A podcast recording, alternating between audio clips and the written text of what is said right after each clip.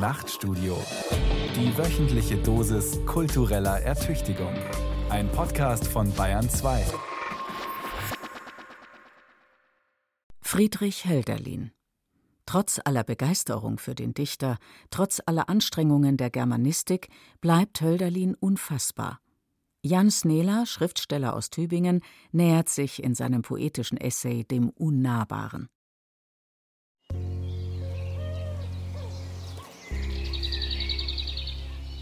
In lieblicher Bläue blühet mit metallenem Dache der Kirchturm, den umschwebet Geschrei der Schwalben, den umgibt die rührendste Bläue. Die Sonne gehet hoch darüber und färbet das Blech, im Winde aber oben stille krähet die Fahne.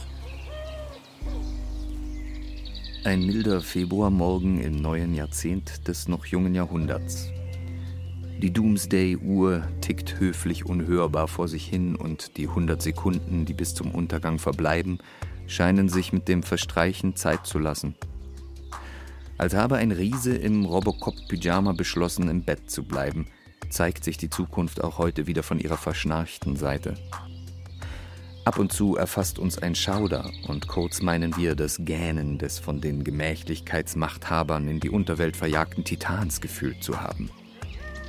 Aber dann war es doch wieder nur ein wohliges Frösteln im für Februar bereits so erfreulich frühlinglichen, von in der Ferne schmelzenden Permafrostböden erfrischten Wind.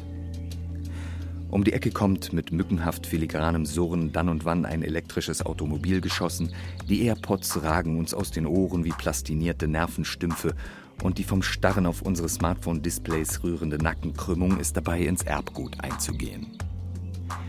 Zu Bildern, die über Minen flimmern, hören wir Stimmen wimmern, als habe der Weltgeist sich ins Subjekt zurückgezogen, tief in uns drin. Menon et Diotima. Hey Süße, was für ein Wahnsinnswetter, oder? Smiley. Würde mich freuen, von dir zu hören. Diotima et Menon. Hab gleich mein Meeting lieber. Meld mich, wenn vorbei. Wahrlich, die Zukunft klänge wie noch nicht angebrochen, Stünde dort auf der Wiese nicht der wie vom Blitz getroffen zerzauste Kerl mit dem fast zu Fetzen zerfledderten Reklamheftchen und läse nicht daraus vor.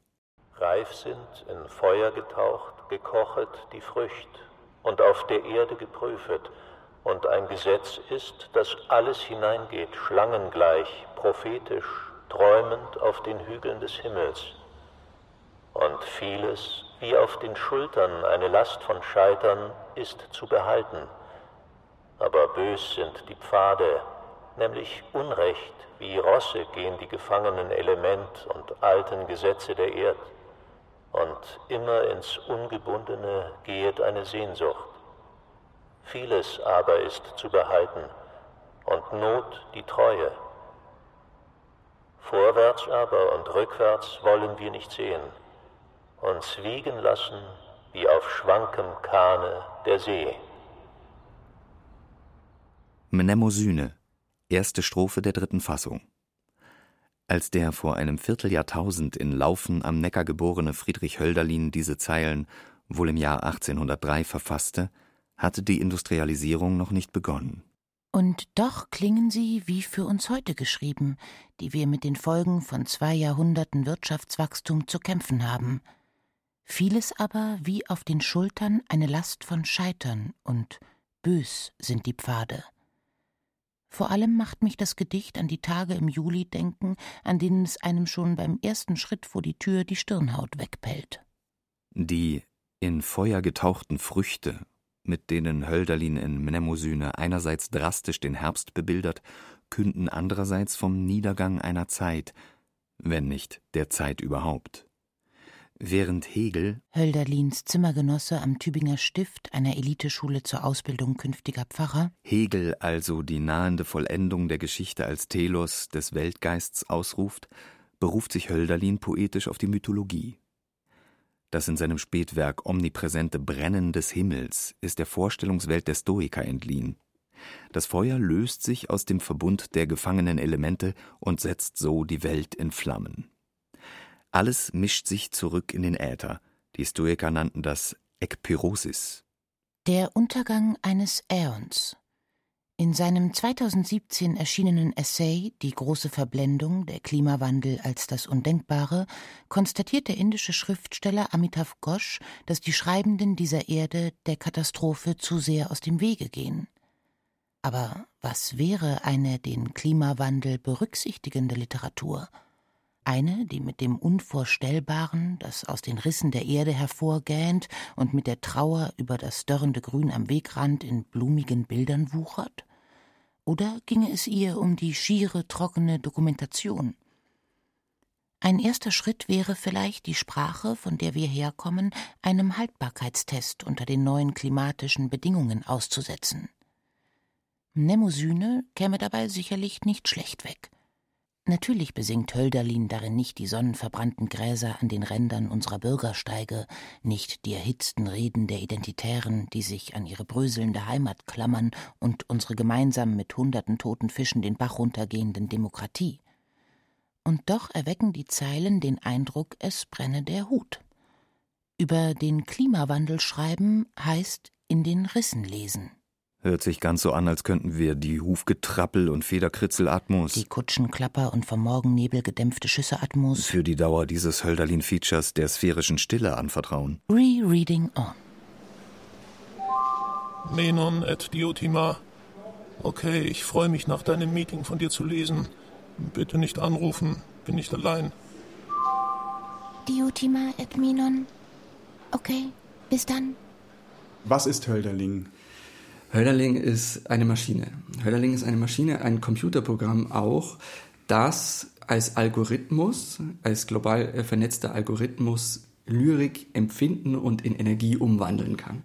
Erklärt Philipp Krömer, Schriftsteller und Erfinder des Hölderlings, der mehr ist als eine fantastische literarische Idee. In Nutsche enthält er ein ganzes ökopoetisches Programm, eine Art Plan zur Rettung des blauen Planeten – seine Verwirklichung wäre eine Revolution. Ich bedauere, dass für jetzt die Beurteilung des Plans noch nicht jedem möglich ist, aber die technische Realisierung soll sehr bald folgen.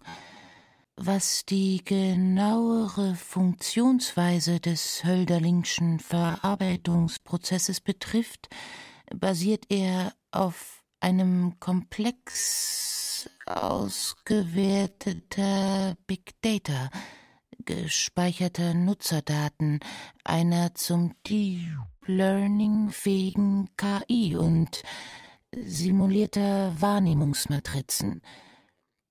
Das Gedicht wird über den integrierten Scanner eingegeben, über das Mikrofon, per Steckverbindung oder Up -Up Upload und schon beginnt der Algorithmus zu empfinden.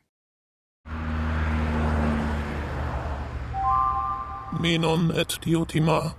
Na, und wie lief's? Diotima et Menon. Ich glaube gut. Hölderlins Gedicht Mnemosyne entsteht in einer Phase, in der das aus dem Elementeverbund befreite, entfesselte Ätherfeuer auch in anderen seiner Gedichte präsent ist, zum Beispiel in der Hymne Der Ister. Jetzt komme Feuer, begierig sind wir zu schauen den Tag, und wenn die Prüfung ist durch die Knie gegangen, mag einer spüren das Waldgeschrei.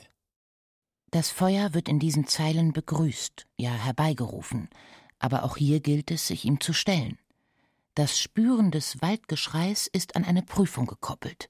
Es geht also, wie bei der zu schulternden Last von Scheitern in Mnemosyne, um etwas, das uns schier in die Knie zwingt, um ein Ertragen von etwas, das uns weit übersteigt, aber auch die ins Ungebundene gehende Sehnsucht klingt darin mit.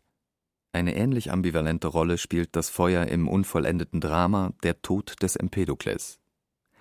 Hölderlin schrieb daran im Jahr 1798, unmittelbar nach seiner Verjagung aus dem Haus des Frankfurter Bankiers Gontard, in dessen Frau er, seine angenehme Erscheinung, ein Feuer entzündet hatte. Empedokles, ein Naturphilosoph aus Agrigent auf Sizilien, den sich Hölderlin gegen den Kanon seiner Zeit als Figur erwählte, plant den Sprung in den Ätna. Die als Frankfurter Plan überlieferte inhaltliche Skizze des Dramas gibt als Motiv die Sehnsucht an, den Prozess der Individuation zu revidieren. Empedokles ist zur Verachtung alles sehr bestimmten Geschäfts, alles nach verschiedenen Gegenständen gerichteten Interesses gestimmt und deswegen auch in wirklich schönen Verhältnissen unbefriedigt, unstet, leidend, bloß weil sie besondere Verhältnisse sind.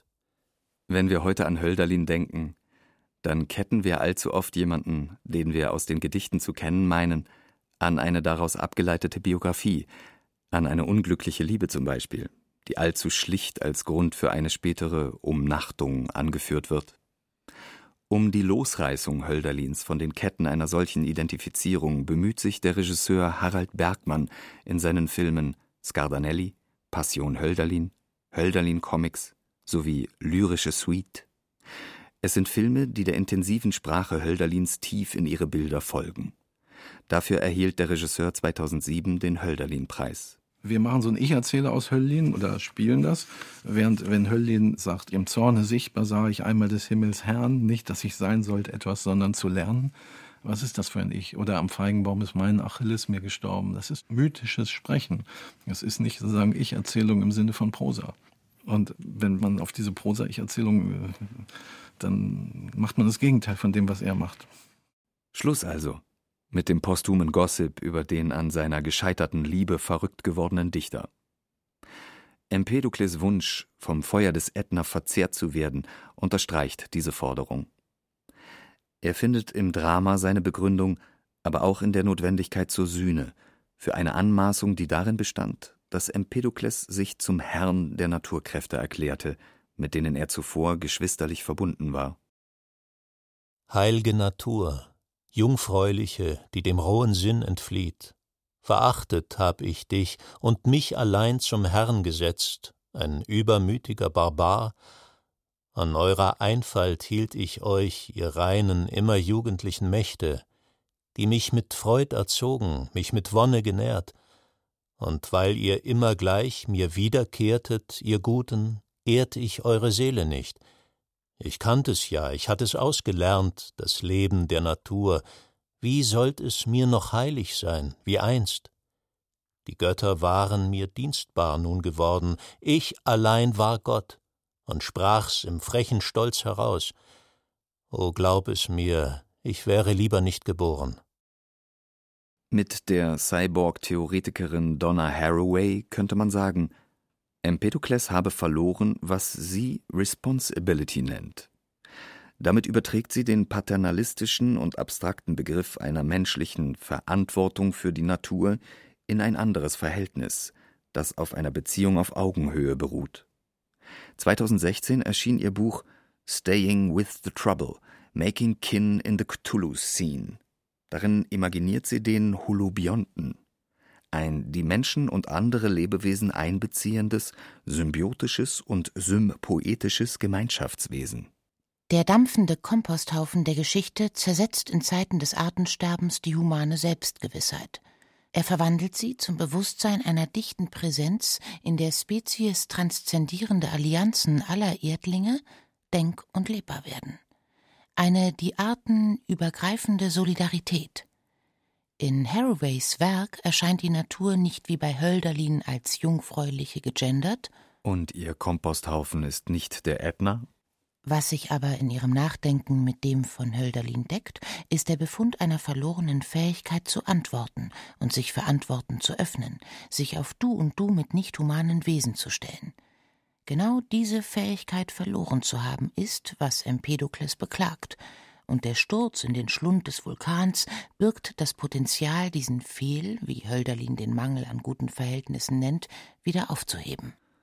Unter den gegebenen Umständen bildet sich Subjektivität im Zuge der Unterscheidung eines menschlichen Selbst von der sogenannten Natur heraus. Die immer ins Ungebundene gehende Sehnsucht von der das Gedicht Mnemosyne spricht, artikuliert den Wunsch, eben jene Konstellation aufzulösen, die Subjekt und Objekt, Ich und Natur aneinander kettet und sie zugleich voneinander trennt. Wenn der Mensch aufhören würde, sich in ein Gängelverhältnis zur Natur zu setzen, würde er erst auf die Höhe seines erfülltesten Seins gelangen.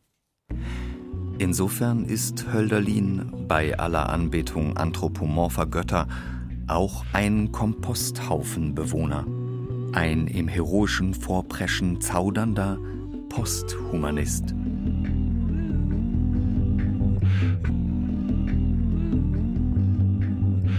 Hashtag Tod des Empedokles. Und wir heulen schon um unsere Menschenwürde, wenn wir die U-Bahn zur Uni nehmen oder auf Fleisch verzichten sollen.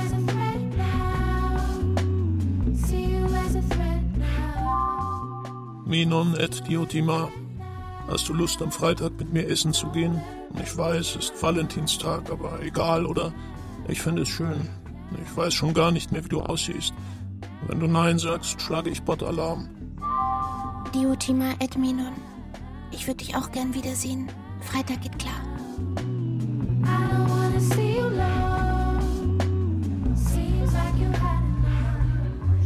Hallo Dioti, äh, Madame. Hallo. Meinen Sie mich? Ja, Sie. Darf ich Sie fragen, was Sie da machen mit diesem Götterspiegel? Ja, wenn es Sie interessiert. Was Sie Götterspiegel nennen, ist nur ein Smartphone. Und gerade habe ich damit geschaut, welche Arten von Elektroden es so gibt auf dem Markt. Elektroden und seltene Erden. Sachen gibt's. Einmal drüber wischen und schon glänzt einem Asia auf. Nur ich warne Sie, geht dabei viel Energie verloren. Ich, Scardanelli übrigens mein Name, will jetzt hier keinen auf Opi machen. Lassen Sie sich aber bitte eines hinter die Ohren schreiben, und zwar mit Gänsefeder. Hüten Sie sich bei diesen Frühlingswinden vorm Havarieren. Und lassen Sie schnell dieses Ding verschwinden, sodass es niemand bemerkt. Palaksch! Auf Wiedersehen. Wiedersehen. Der Nordost wehet, der Liebste unter den Winden mir, weil er feurigen Geist und gute Fahrt verheißet den Schiffern. Gehe aber nun und grüße die schöne Garonne. Der Essayist Amitav Ghosh meint, erzählende Literatur, die sich dem Klimawandel widmet, werde von der Kritik als Science Fiction eingeordnet. Die Folge? Sie werde der Genre-Literatur zugerechnet, also nicht ernst genommen. Verfasser ernsthafter Literatur mieden das Thema jedoch ohne dies. Warum? Ist es nicht so präsent, dass es uns viel intensiver auch literarisch beschäftigen müsste? Sind die Strudel der globalen Erwärmung zu wild, um mit den gewohnten Barken der Narration navigiert werden zu können? Wenn bestimmte literarische Formen außerstande sind, durch dieses Wildwasser zu navigieren, dann werden sie Schiffbruch erleiden. Amitav Ghosh, Die große Verblendung. Zwar schrieb Hölderlin noch in seinem Roman Hyperion Was kümmert mich der Schiffbruch der Welt? Ich weiß von nichts als meiner seligen Insel aber er litt dann selbst in gleich mehrfacher Hinsicht Schiffbruch. Nach der Trennung von Suzette Gontard, nach dem Nichtzustandekommen seines Zeitschriftenprojekts Iduna und im Gefühl, in Deutschland nicht gebraucht zu werden, floh er nach Bordeaux, um sich dort, nicht zum ersten Mal, als Hauslehrer anstellen zu lassen. Er blieb nur kurz und tauchte nach einigen Monaten abgerissen und mit flackerndem Blick wieder in Nürtingen auf, wo seine Mutter lebte. Er schrieb noch einige seiner größten Gedichte, darunter Mnemosyne, und kam dann in die Autenrietsche Klinik. Eine protopsychiatrische Einrichtung in Tübingen, in der die vom Wahn erfüllten, glatt rasierten Schädel der Insassen mit einer sogenannten Märtyrersalbe eingerieben wurden. Die zweite Behandlungsmethode: Ihre katatonisch erstarrten oder zu Grimassen verzogenen Gesichter wurden mit einem als Autenrietsche Maske bekannt gewordenen ledernen Menschenmaulkorb in Zaun gehalten. Danach lebte Hölderlin, mechanisch schnarrende Jahreszeitengedichte verfassend, im am Neckar gelegenen, heute von Stocherkähnen voller Touristen umschipperten Turm des Schreiners Friedrich Zimmer. Der nahm Hölderlin für die sagenumwobene zweite Hälfte seines Lebens als kranker Dichter bei sich auf. Weil er mit Begeisterung den Hyperion gelesen hatte. Über die Gründe für Hölderlins Wahnsinn, manche sagen auch nur vorgetäuschten Wahnsinn, gibt es verschiedene Spekulationen. Dass sich Hölderlin aber nicht vor Schiffbruch fördernd wilden Gewässern scheute, erzählt uns nun die Lyrikerin Daniela Danz. In ihrem Werk etwa in den Gedichtbänden V und Pontus, knüpft sie immer wieder an Hölderlin an, Ihr zufolge nahm Hölderlin die Malströme seiner Zeit, die ihr als Leiterin des Schillerhauses im thüringischen Rudolstadt vertraut sind, sehr genau wahr. Und auch deren nautische Herausforderungen. Und dann im Grunde auch tauchte die Umweltproblematik auf. Zu der Zeit war die Abholzung ubiquitär und man hat aber das noch nicht begriffen, dass man da auch wieder aufforsten muss. Und die Technisierung trat ein, also er bezieht sich ja immer mal auf Maschinen und will dem mechanischen Zeitalter oder mechanistischen etwas entgegensetzen, weil aus der Vernunftherrschaft kommend und dem ewigen Appell an die Ratio und natürlich Schillers Versuche schon auch die Sinnlichkeit da reinzubringen, versucht er, das ineinander zu kriegen und mit den Gegebenheiten der Moderne trotzdem die Moderne zu überwinden. Vorwärts aber und rückwärts wollen wir nicht sehen, uns wiegen lassen wie auf schwankem Kahne der See. Die beschauliche Kahn-Metapher, mit der die vom Weltenbrand versenkte erste Strophe von Mnemosyne so merkwürdig unvermittelt ausplätschert, hat es einem angetan, von dem man es vielleicht auf Anhieb nicht denken würde. Samuel Beckett. Der Postapokalyptiker unter den Autoren, der Sänger des schönen Scheiterns und des bis zum Hals in der Scheiße Steckens, konnte die ganze Strophe auswendig und rezitierte sie bei wiederkehrenden Gelegenheiten auf Deutsch. Allerdings nicht ohne sie hin und wieder mit folgender französischer Bemerkung zu versehen. Et après, le néant. Und danach das Nichts. Übrigens, lässt sich der See eigentlich auf dem schwanken Kahne wiegen, oder ist es ein der See qua Genitiv zugehöriger Kahn, der sich im ozeanischen Nirgendwo seinem Geschunkel hingibt? Genau diese unschärfe Relation zwischen Welle und Boot faszinierte Beckett. Und die zwischen Hölderlin und Rousseau. In der fünften der Träumereien eines einsamen Spaziergängers meditiert Jean-Jacques Rousseau über seinen Aufenthalt auf einer Art seligen Insel. Er legt sich stundenlang in ein Boot, um sich in völliger Losgelöstheit der subjektlosen Aktivität der Wellen hinzugeben. Der Rousseau-Leser Beckett deutet das als ein sich anheimgeben an die Verwerfungen der Materie, als ein sich sinken lassen ins rücksichtslose Wogen des zum Verfall und zum Nichts tendierenden, wie es ist. In Beckets Erzählung Das Ende klingt das dann so. In dieser Nacht also trieb ich den Gezeiten und Strömungen preisgegeben dahin. Am Abhang des Berges, der sich nun gut sichtbar hinter der Stadt erhob, gingen die Brände von Gold in Rot und von Rot in Gold über. Ich wusste wohl, was es war, es war der Ginster, der brannte. Wie oft hatte ich ihn selbst in Brand gesteckt, mit einem Streichholz, als ich noch klein war. Ich hatte wohl im Voraus ein Loch in die Bretter des Bodens gebohrt, denn nun war ich kniend damit beschäftigt, es freizumachen, mit Hilfe des Messers. Das Loch war klein und das Wasser würde nur langsam steigen. Es würde eine gute halbe Stunde dauern, alles in allem, wenn nichts dazwischen käme. Da haben wir wieder den Untergang des Subjekts, den wir schon in Empedokles Sturz in den Ätna wahrgenommen hatten. Den Untergang des Subjekts angesichts einer entzündeten Landschaft. Wie Beckett deutet Hölderlin Rousseaus selbstvergessenes Schunkeln als Untergang in den Wellen. Wie seine Ode Dichtermut zeigt, scheint das bei ihm aber um einer Gemeinschaft willen zu geschehen. Denn wie still am Gestad oder in silberner, fern hintönender Flut oder auf schweigenden Wassertiefen der leichte Schwimmer wandelt, so sind auch wir, wir, die Dichter des Volks, gerne wo Lebendes um uns atmet und wallt, freudig und jedem hold, jedem trauend, wie sängen sonst wir jedem den eigenen Gott wenn die Woge denn auch einen der Mutigen, wo er treulich getraut, schmeichelnd hinunterzieht, und die Stimme des Sängers nun in blauender Halle schweigt. Freudig starb er, und noch klagen die Einsamen, seine Heine den Fall ihres Geliebtesten. Öfters tönet der Jungfrau vom Gezweige sein freundlich Lied. Et après, le néant. Nein, nicht das Nichts, sondern die Liebe bleibt. wachs und werde zum Wald, eine beseeltere, voll entblühende Welt. Sprache der Liebenden sei die Sprache des Landes, ihre Seele der Laut des Volks.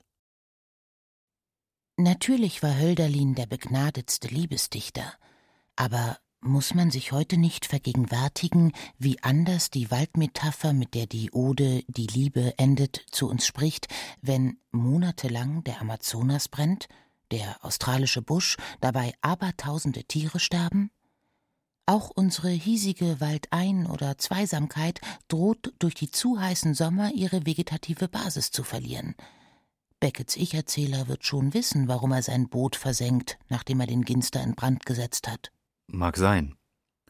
Hölderlins Wert für uns heute liegt jedoch womöglich gerade darin, dass er sich noch nicht dem späterhin in der ernsten Literatur einzig gültigen Defetismus verschrieben hatte, in dem die Menschheit im Anthropozän, der ersten durch den Menschen geprägten Erdentwicklungsphase im Sinne eines geologischen Begriffs, sich ja irgendwie auch den düsteren Abgesang als ihr folkloristisches Wiegenliedchen vorsummt. Bei Beckets morbider Selbstbefummlung im dystopischen Darkroom macht Hölderlin noch nicht mit obwohl er ja sehr wohl einen Sinn für das Ausmaß von Untergängen hatte. Die Schwebe des Kahns am Ende der ersten Strophe von Mnemosyne erweist sich als mise en abîme, als in den Abgrundsetzung einer Landschaft, in die sich das Subjekt der zweiten Strophe mit folgender Frage losreißt. Wie aber Liebes? Wie aber Liebes? Wie aber Liebes? Genau. Also das ist ja in Hölling Comics und in Passion auch äh, beides drin. Äh, diese Strophe lautet ja, wie aber Liebes. Sonnenschein am Boden sehen wir und trockenen Staub und tief mit Schatten die Wälder und es blüht an Dächern der Rauch bei alter Krone der Türme friedsam. Und es girren verloren in der Luft die Lerchen und unter dem Tage weiden wohl angeführt die Schafe des Himmels. Und dann kommt sozusagen so eine Abstraktionsstelle und Schnee wie Maienblumen. Das Edelmütige, wo es sei, bedeutend glänzet auf der grünen Wiese der Alpen. Das ist auch so typisch Höllin. Also Schnee und Blumen sind Phänomene und in die Abstraktion wird es getrieben, bis es das Edelmütige bedeutend. Ne? Bedeutend glänzet auf der grünen Wiese der Alpen, da vom Kreuze redend, das gesetzt ist unterwegs einmal, Gestorbenen auf hoher Straße, ein Wandersmann geht zornig mit dem anderen. Aber was ist dies? Also da wird ein Bild gezeichnet, was pur aus Phänomenen besteht in meinem Film habe ich also sagen jedes Wort im Grunde nachgezeichnet. Also wenn da die Wolken oder die Schafe des Himmels stehen, dann habe ich Wolken gemalt. Deswegen heißt der Film Hölling Comics, weil ich das mal einmal umgesetzt habe. Und dann kommt so eine ganze Alpentotale raus. Das kann man im Film sehen. Und da vom Kreuze reden, das Gesetz ist unterwegs einmal Gestorbenen. Auf hoher Straße geht auf schroffer Straße ein Wandersmann fernahnend mit dem anderen. Und dann wird dieses ganze Bild mit einer Frage versehen, aber was ist dies? In seinem Kinobuch beschreibt der französische Philosoph Gilles Deleuze das Kino als dasjenige Medium, das uns einzig den in den Trümmern des Jahrhunderts verschütt gegangenen Glauben an die Welt wiedergeben kann. Zwischen den beiden Fragen Wie aber Liebes und Aber was ist dies? öffnet sich in der zweiten Strophe von Mnemosyne eine so idyllische wie klaffende Landschaft, in der das Weiß der Maienblumen zugleich dasjenige des sie potenziell vernichtenden Winters ist. In einer späteren Fassung der Strophe werden die Zeilen um ein weiteres Vexierspiel angereichert. Gut sind nämlich, hat gegenredend die Seele ein himmlisches verwundet, die Tageszeichen. Es ist, ähnlich wie beim Schwanken Kahne der See, unausmachbar, ob die Seele gegenredend ein himmlisches verwundet hat oder ein himmlisches die Seele. Solange die Tageszeichen gut sind. Ihnen scheinen nur die beiden Wanderer etwas anzuhaben, die in der dritten Fassung, wiederum abweichend von der zweiten Version, zornige sind. Denn Schnee, wie Maienblumen, das Edelmütige, wo es sei, bedeutend, glänzet auf der grünen Wiese der Alpen, hälftig, da vom Kreuze redend, das gesetzt ist unterwegs einmal Gestorbenen, auf hoher Straß ein Wandersmann geht zornig, fern ahnend mit dem andern. Aber was ist dies? Die Landschaft an sich bleibt intakt. Bis die Wanderer vom Kreuze zu reden beginnen. Und wie aus dem Nichts diese Frage auftaucht. Was ist dies? Die alles schluckt. Gerade darin, dass so schwer zu sagen ist, worauf sie sich bezieht, liegt ihre nivellierende Kraft. Im ersten Kapitel seiner Phänomenologie des Geistes scheint Hegel sich am Schreibtisch dieselbe Frage zu stellen wie sein ins Gebirge verirrter Freund. Hegel analysiert die Unmöglichkeit, das Diese zu nehmen. Der sinnlichen Gewissheit liegt eine Negativität zugrunde, die darin besteht, dass die das Diese erfassende Sprache immer schon ein Akt der Vermittlung ist.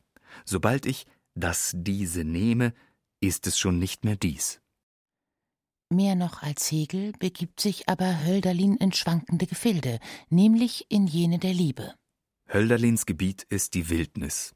Und im Sterben, das ihm durch das einmal Gestorbenen gesetzte Kreuz in den Sinn kommt, liegt für ihn in Mnemosyne anders als in seiner eigenen früheren Ode vom untergehenden Schwimmer nicht länger ein Triumph. Dazu ist er dem, was er liebt, viel zu tief verpflichtet – zu wach für das, was Donna Haraway dem Miteinandersterben an die Seite stellt, das Miteinanderleben.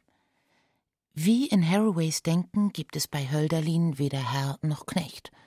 Obwohl der Zorn in Mnemosyne extrem präsent ist, hat er nichts zu tun mit dem Thymos, dem Eifern der Identitären um Anerkennung.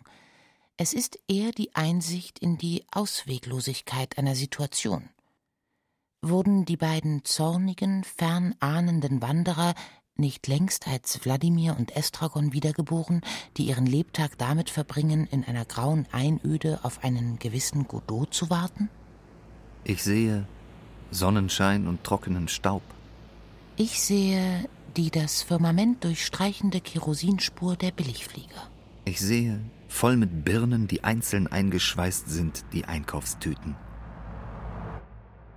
Wie aber, Liebes? Um uns ein Brennen und in uns aufeinander die Wut, die beargwöhnten Flüge, die verstohlenen Autofahrten zum Supermarkt, das apokalyptische Rascheln unserer Plastiktüten. Und während wir uns bei den Händen halten, diese Angst, dass wir uns in zwei zornige Wanderer verwandeln, dass unser Boden nachgibt, dass dieser Boden uns beide, die wir schon so viele Wege miteinander, dass, dass dieser, dieser, Boden uns, uns nicht mehr, mehr trägt.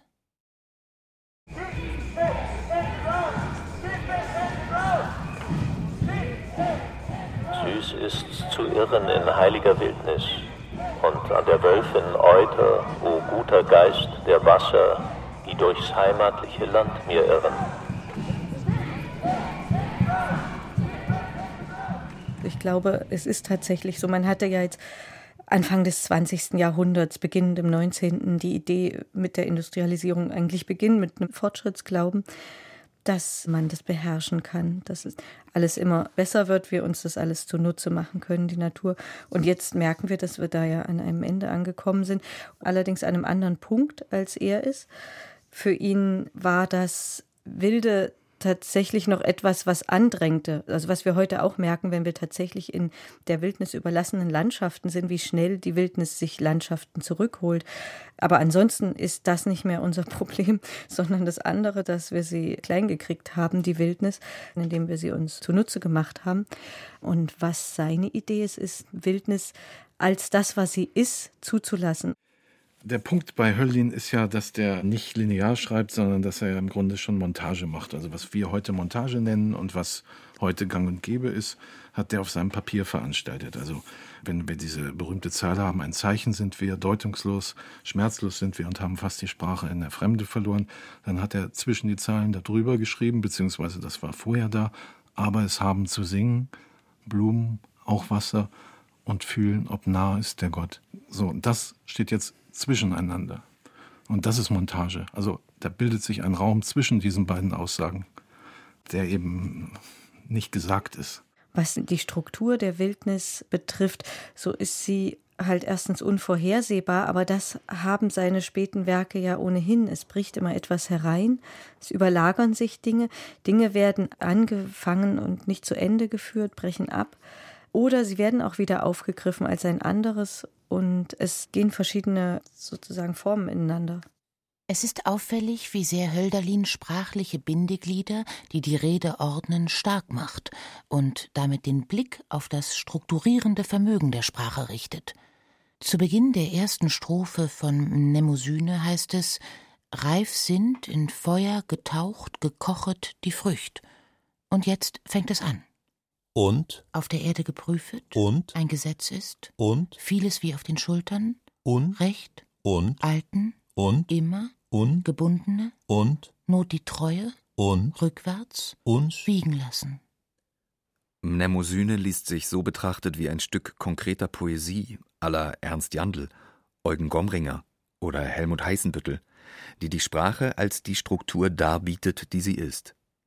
Dabei biegt sie sich zurück auf sich selbst, sie scheint in sich zurückgestaucht, noch bevor sich ihr Bannstrahl auf ein Wirkliches richten konnte. Ja, aber das Schöne sind eben auch reif sind, in Feuer getaucht. Das ist schon wieder reif, ist reif, reif sind in Feuer. Ja, dann hast du zweimal in, reif sind in Feuer getaucht. Und dann hast du wieder Feuer. Das ist das Umgekehrte von reif, also eif oder feu umgedreht und dazwischen die beiden Ins. Das sind eben solche Klangkompositionen, die man gar nicht merkt. Der Sound der Rekonfiguration des Mensch- und Naturgefüges. Hm. Heilige, wohlgeordnete Wildnis einander umschwirrender Laute der Diversität. Was für ein herrliches Durcheinander. Da ist tatsächlich alles zwischeneinander, geht wohlgeordnet drunter und drüber. Hölderlin schreibt nicht nur über die Befreiung der gefangenen Elemente, er behauptet sie nicht nur, sondern das geschieht regelrecht in seiner Sprache und erzeugt qua Reibung all des so Freigesetzten tatsächlich so etwas wie Elektrizität. Es ist tatsächlich eine völlig regenerierbare Energiequelle dann. Also weil genau. Lyrik liegt ja in der Luft sozusagen. Genau, deswegen ein bisschen wie ein Perpetuum mobile, bloß dass es nicht von sich aus Energie generiert, sondern noch die Lyrik braucht. Den Eindruck, das Empfinden, das ja aber letztendlich keine materielle Gestalt hat, nichts, was irgendwie darauf einwirkt, wie Windkraft oder sowas, sondern es ist eben eine poetische Kraft. Menon et Diotima. Ich habe den Tisch reserviert. Neoliberaler Kapitalismus macht einsam. Atemschutzmasken, Extinction Rebellion. Na, allein am Valentinsabend? Mach doch nichts. Wir haben da etwas für dich. Um uns herum passieren unglaubliche und schreckliche Dinge, die für die, die sie wahrnehmen, überwältigend sind. Mit Freunden und Bekannten darüber zu sprechen, fällt oft schwer. In diesem Workshop versuchen wir, alte Begriffe auseinanderzunehmen, neu zu verschachteln oder doch so zu belassen, wie sie sind.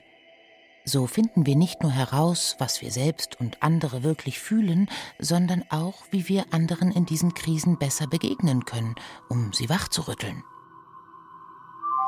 Diotima et Menon. Hey, lieber, können wir doch erst morgen essen gehen? Hatte was übersehen. Ich habe ja den Workshop einberufen. Es ist aber nicht so, dass ich jetzt irgendwie total viel weiß oder kann. Ich hätte es gerne, wenn alles, was Sie machen, so aus der Gruppe rauskommt. Ich will jetzt nicht unbedingt einen Roman mit euch schreiben. Ein guter Punkt wäre schon mal neue Wörter erfinden oder kleinere Gedichte schreiben. Die Schreibwerkstatt der Stuttgarter Ortsgruppe von Extinction Rebellion. Durch das Öffnen seines Facebook-Accounts im richtigen Augenblick hat Jan hierher gefunden. Der Abend mit Yvonne, Anke, Sarah, Elena und Raoul ist ein Schlüsselmoment für seine Arbeit an diesem Essay. Ab heute wird er den Eindruck haben, sie schreiben mit. Und mir ist es sehr wichtig, weil ich merke, in meinem Alltag treffe ich Leute, die erstmal dieses Klimawandel nicht so bewusst ist und die leben momentan ganz anders oder die passen deren Leben noch nicht an die Bedingungen, die wir heutzutage haben. Und ich merke, mir ist es persönlich sehr, sehr wichtig, dass ich gut in Kontakt mit diesen Menschen komme. Und ich spüre aber immer wieder, dass wenn ich irgendwelche bestimmte Sätze oder Wörter im Mund nehme, dass ich dann sehr schnell aussteige und dann kann ich nicht zu den Menschen kommen. Also ich finde das sehr wichtig, dass man irgendwie auf eine neue Art darüber reden kann, sodass die Menschen dann dazu neigen, zuzuhören. Also bei mir persönlich ist es so, dass für mich für ein Schreiben in Zeiten des Klimawandels, Liebe in Zeiten des Klimawandels, die Bedingung dafür ist für mich, offen dafür zu werden, was ich liebe und nicht in dem Beklagen auch noch in diese Objektivierungen mit einzufallen. Also dass man so eine Abstraktion daraus macht, die Welt ist in Gefahr und dieses und jenes, sondern genau schaut, was einen wie anhaucht und angeht und dass man spürt, was man liebt, also welche Wesen man liebt und wie man sie liebt oder was sie mit einem machen. Und dieser Abend hat gerade erst angefangen.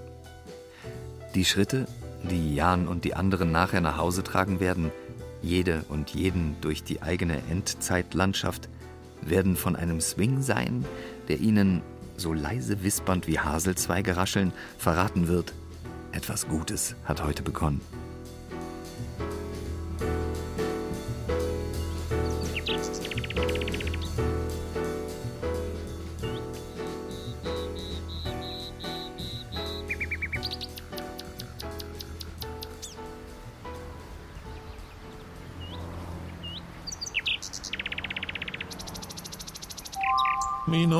Diotima.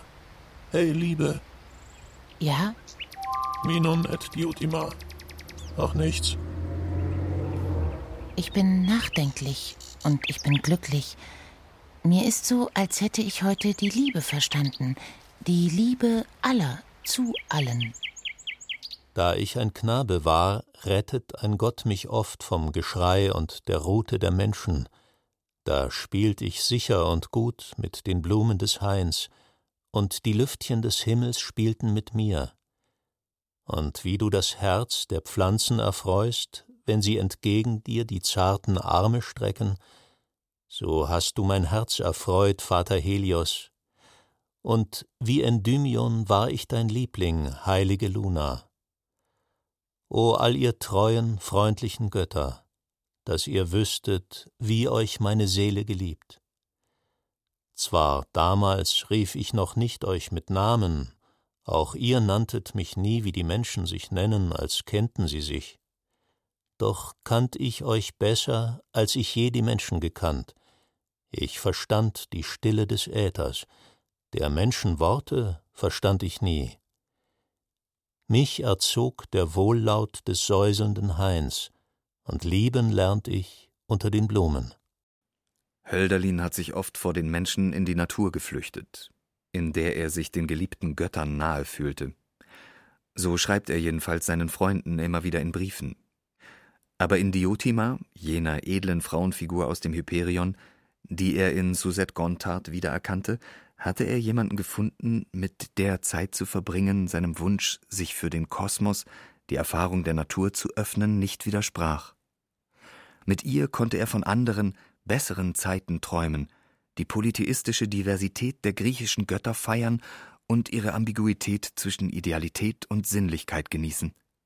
Diotima war heiß und edelmütig und in Suzette sogar auch noch wirklich die ideale Gesprächspartnerin.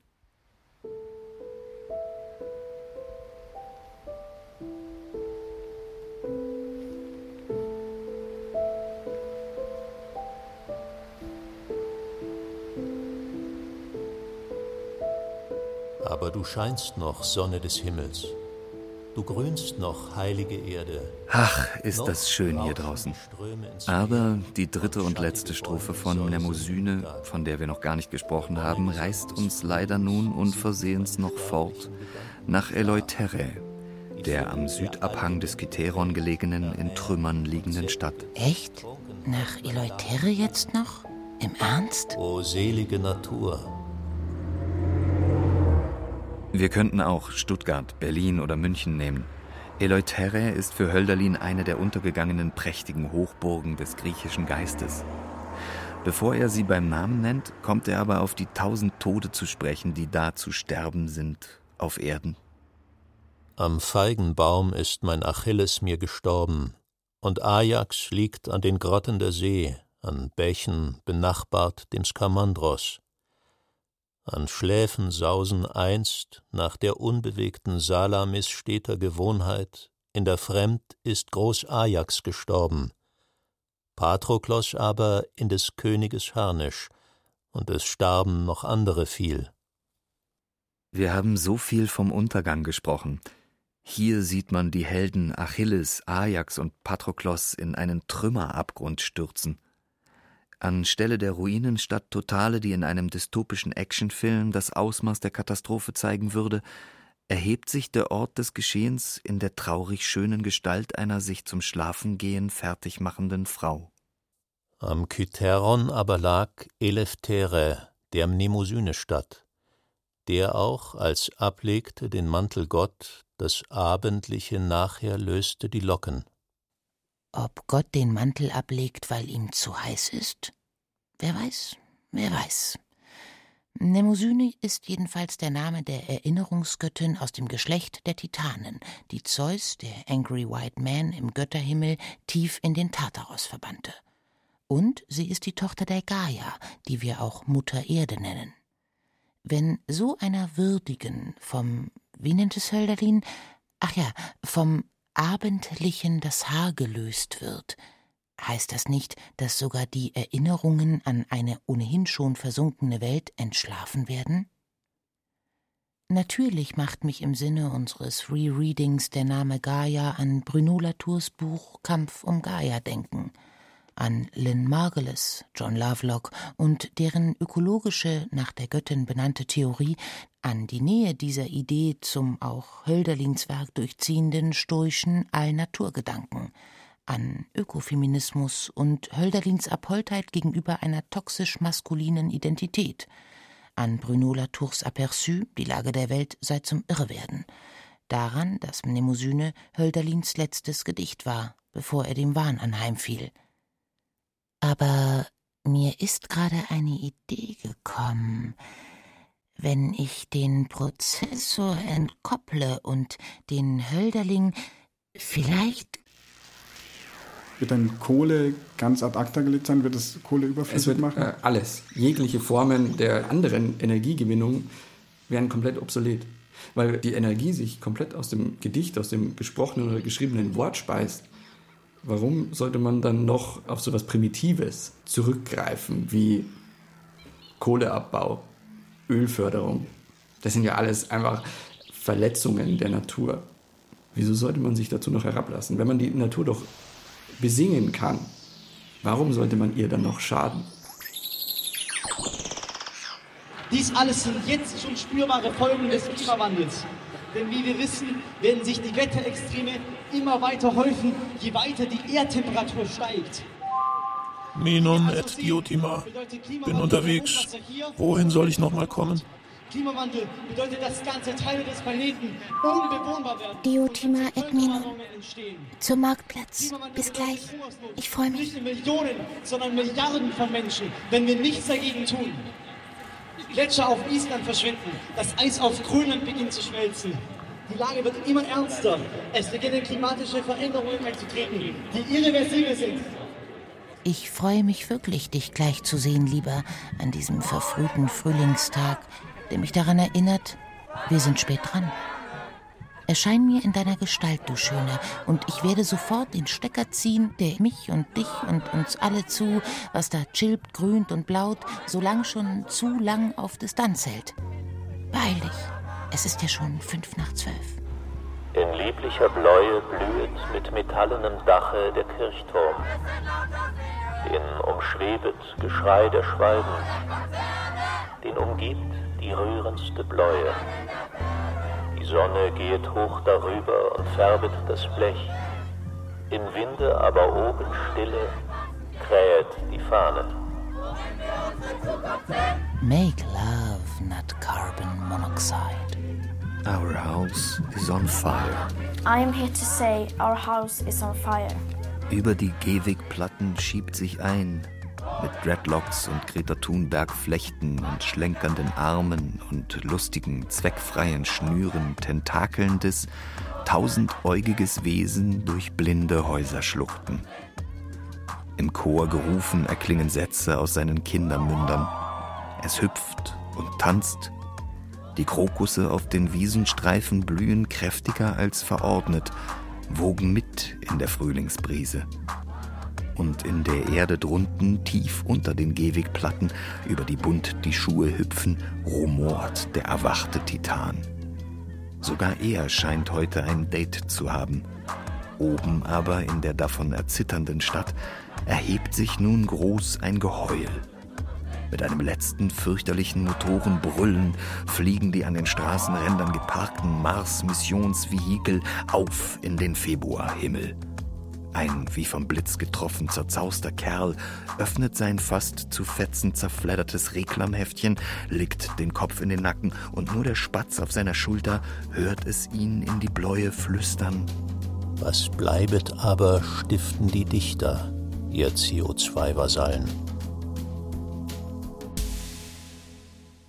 Ich schreibe selber auch Gedichte und für mich ist es auch immer ganz wichtig, einfach das, was mich selber bewegt, auch nach außen zu bringen, weil ich merke, okay, da ist ein Zustand, der in mir drin ist, der bewegt nicht nur mich, der bewegt ganz viele andere Wesen und das möchte ich eben mit den Menschen teilen und da ist einfach, wenn ich das dann schaffe, bestimmte Sachverhalte in ein kleines Gedicht oder einen kleinen Text zu kriegen, dann hat es manchmal so eine Kraft für die Menschen und das, ich habe dann schon oft auch die Rückmeldung bekommen, dass viele Menschen das dann auch spüren, dass da eine kleine Veränderung eintritt. Und wenn wir das jetzt auch eben für das Thema Klimagerechtigkeit schaffen, dann können wir ganz viele neue Räume kreieren. Daran knüpft sich bei mir eine Befürchtung, weil einfach wahnsinnig viel Poesie zirkuliert und so schöne Texte zur Verfügung stehen. Könnte es dann nicht dazu kommen, dass es zu einem Energieüberschuss kommt im Kosmos? Im Kosmos gleich? Nein. Äh, worauf du vielleicht so ein bisschen anspielst, kann es eine poetische Kern äh, äh, Atomkraft äh, Explosion geben, etwas, das die ganze Welt zerstört, weil plötzlich alles voll mit poetischer Energie ist. Nein, ich denke, das ist keine, keine Aussicht, vor der wir uns fürchten müssen. Das ist alles sicher beim Hölderling. Himmlische nämlich sind unwillig, wenn einer nicht die Seele schonend sich zusammengenommen, aber er muss doch, dem gleich fehlet die Trauer.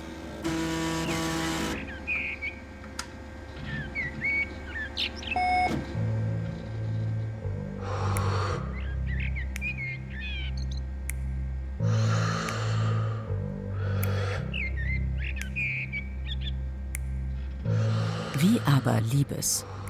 Hölderlin und der Klimawandel von Jan Snela.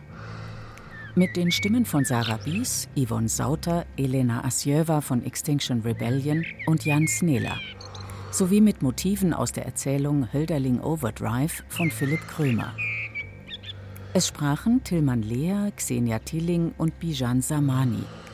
Technik Christian Schimmöller, Regie Ulrich Bassange, Redaktion Martin Zein.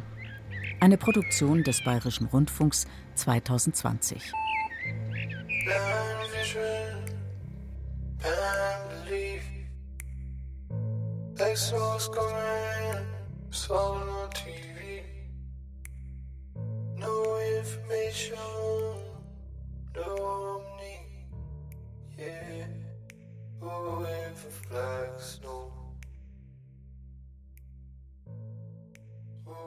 for black snow.